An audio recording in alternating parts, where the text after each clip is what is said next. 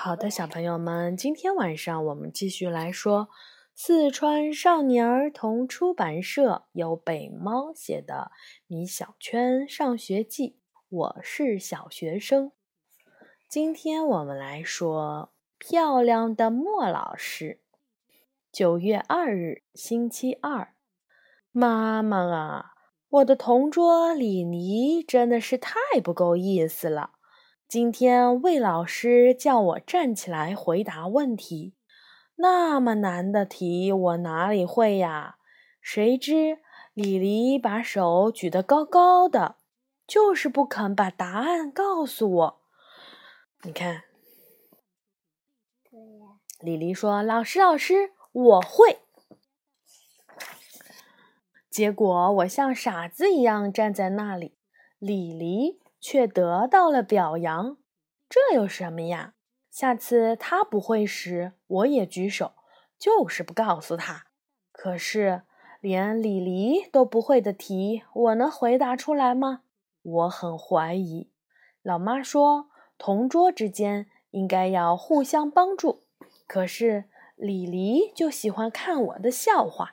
今天我们见到了新的语文老师，他姓莫。是个刚毕业的女大学生，莫老师好漂亮呀！同学们都很喜欢她。莫老师总是对我们微笑，永远都不会对我们发脾气。我也特别喜欢他。今天上课，我还主动举手回答了问题。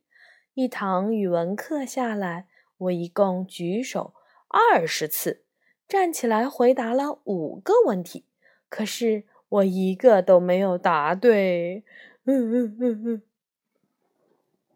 你看，莫老师说：“米小圈同学，虽然你这次没有答对，但老师相信你下一次怎么怎么怎么怎么。” 莫老师还挺安慰他的。莫老师从此再也不让我回答问题了，妈妈呀！今天语文课的最后五分钟。莫老师别出心裁的要求大家一起来做一个故事接龙，一个同学讲一段，下一个同学要接着讲。哇，这一定很好玩！姜小牙在后面高兴的不得了。莫老师说：“故事就从我发现了一个小盒子开始吧。”我的好朋友姜小牙。第一个把手举了起来，老师我来，老师我来。莫老师点头同意了。姜小牙站起来说：“今天我发现了一个小盒子，我打开一看，哇，里面有五百万！”大家一听，差点乐得钻到了桌子底下去了。莫老师马上打断了财迷姜小牙的拜金主义论。姜小牙。你这个开头不行呀！一个小盒子怎么能装得进五百万元钱呢？要不就装一张中了五百万元的彩票，还没有领奖的那种。姜小牙这样说，那也不行呀！小盒子里不可以有与钱有关的东西。莫老师坚决不允许自己的学生变成财迷。姜小牙想了想说。那好吧，今天我走在放学的路上，突然发现了一个小盒子。咦，这个盒子好漂亮，是谁把它丢在这儿的呢？我赶快打开盒子，发现里面有一把样子古怪的钥匙和一张纸条，纸条上还写着一个地址。我猜这把钥匙一定很重要。施主现在一定很着急。我按照纸条上的地址来到了一座山上。施主叔叔看到我把小盒子给他送回来，高兴的都快要哭了。叔叔问我叫什么名字，我说我姜小牙助人为乐，是从来不留名的。我刚要走，却被施主叔叔拉住了。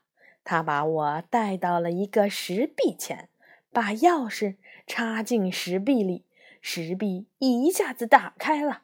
哇，里面居然有一个超级大的宝藏。失主叔叔给了我五百万作为奖励，我拿着钱高高兴兴的回家了。哈哈哈哈哈哈！同学们听完，全都乐得钻到了桌子下面去了。莫老师听完，直接气晕了过去。姜小牙太有意思了。好，我们接着往后面讲一个故事啊。叫做不跟你好了。九月三日，星期三。昨天姜小牙真是太过分了，居然把我最最喜欢的莫老师给气晕了。虽然我和姜小牙是好朋友，但是，哼，我决定这辈子再也不跟他玩了。今天上课的时候，姜小牙主动跟我说话，我才不理他。哼。老师说上课不许说话。今天下课的时候，姜小牙主动找我下棋，我就不理他。哼！老师说下课要温习功课。今天中午时，姜小牙买来了两个汉堡包，主动送我一个。哼！嘻嘻，姜小牙，你真够朋友，汉堡包真好吃。我有点儿担心莫老师了。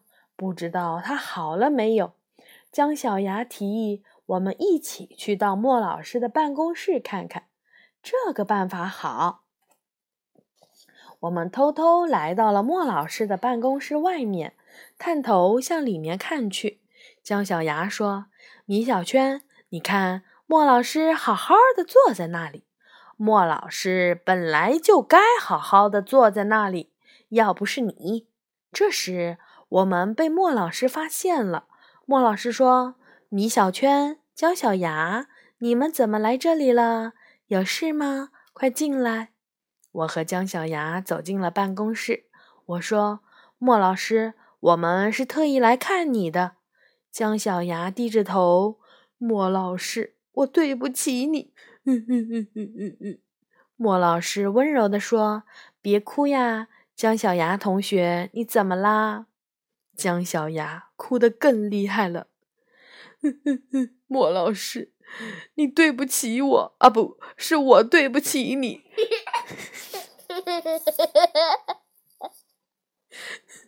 呃呃呃呃，莫老师摸了摸姜小牙的头，说：“姜小牙，老师昨天晕倒是因为天太热了，中暑了，不关你的事儿。”姜小牙一听，高兴地露出了他的大板牙，笑了，哈哈哈哈！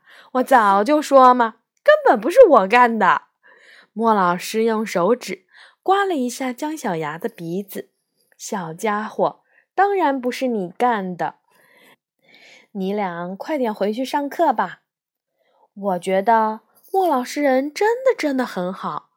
昨天明明就是姜小牙气的嘛。总之，莫老师是永远不会怪罪我们，永远不会对我们发火的。我和姜小牙高高兴兴的回去啦。好，今天的故事呢，就讲到这里了。还想听米小圈特别逗趣儿的故事，我们就要等到明天啦。小朋友们，晚安。